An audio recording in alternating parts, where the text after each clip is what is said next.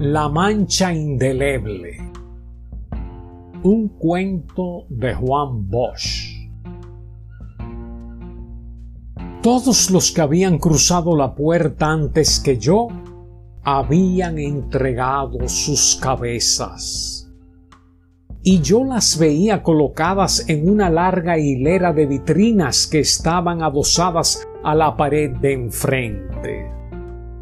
Seguramente en esas vitrinas no entraba aire contaminado, pues las cabezas se conservaban en forma admirable casi como si estuvieran vivas, aunque les faltaba el flujo de la sangre bajo la piel.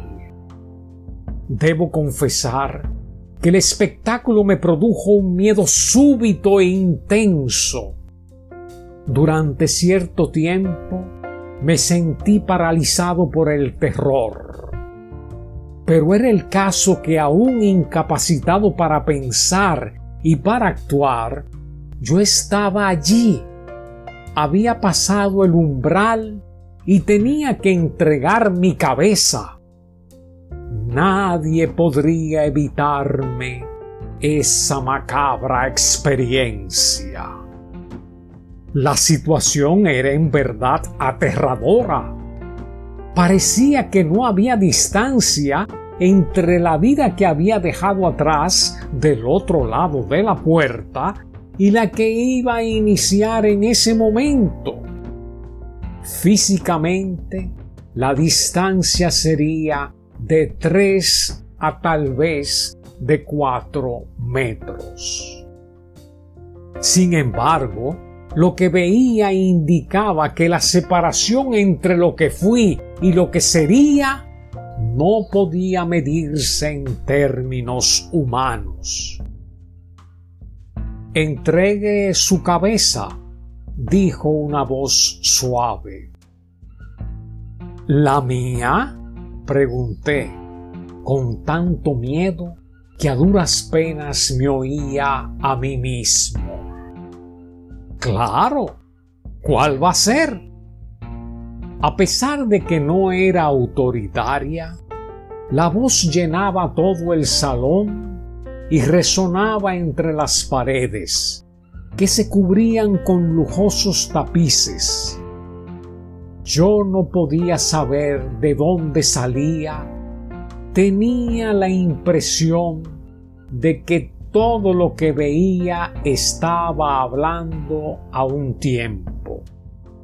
El piso de mármol negro y blanco, la alfombra roja que iba de la escalinata a la gran mesa del recibidor y la alfombra similar que cruzaba a todo lo largo por el centro, las grandes columnas de mayólica, las cornisas de cubos dorados, las dos enormes lámparas colgantes de cristal de Bohemia. Solo sabía ciencia cierta que ninguna de las innumerables cabezas de las vitrinas había emitido el menor sonido.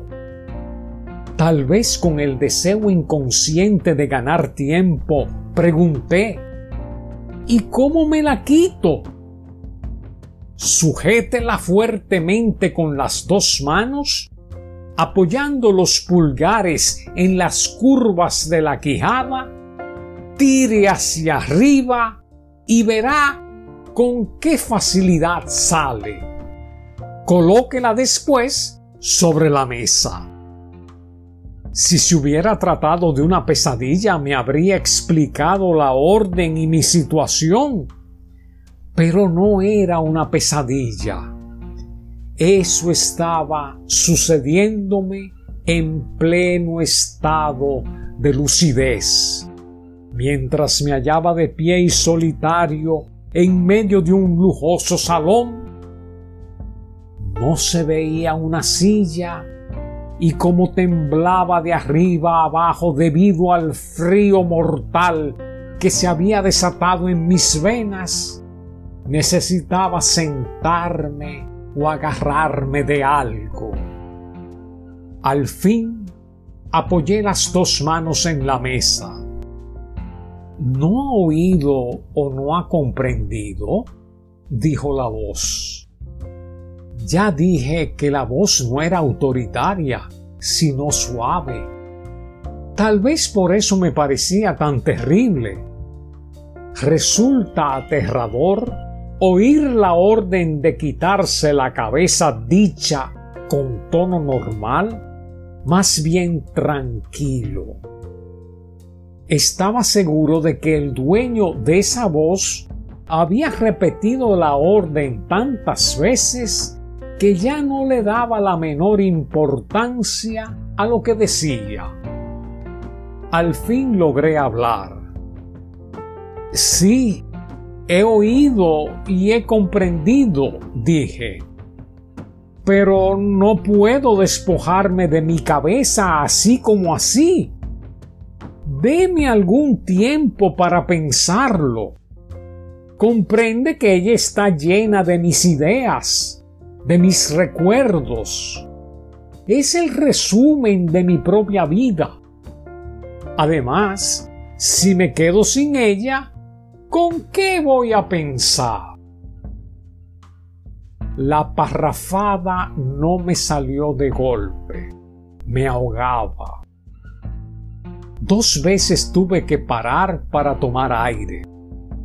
Callé y me pareció que la voz emitía un ligero gruñido como de risa burlona. Aquí no tiene que pensar, pensaremos por usted. En cuanto a sus recuerdos, no va a necesitarlos más. Va a empezar una nueva vida. Vida sin relación conmigo mismo, sin mis ideas, sin emociones propias, pregunté.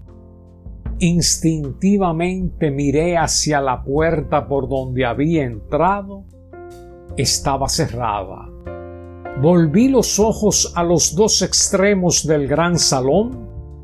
Había también puertas en esos extremos, pero ninguna estaba abierta. El espacio era largo y de techo alto lo cual me hizo sentirme tan desamparado como un niño perdido en una gran ciudad. No había la menor señal de vida, solo yo me hallaba en ese salón imponente.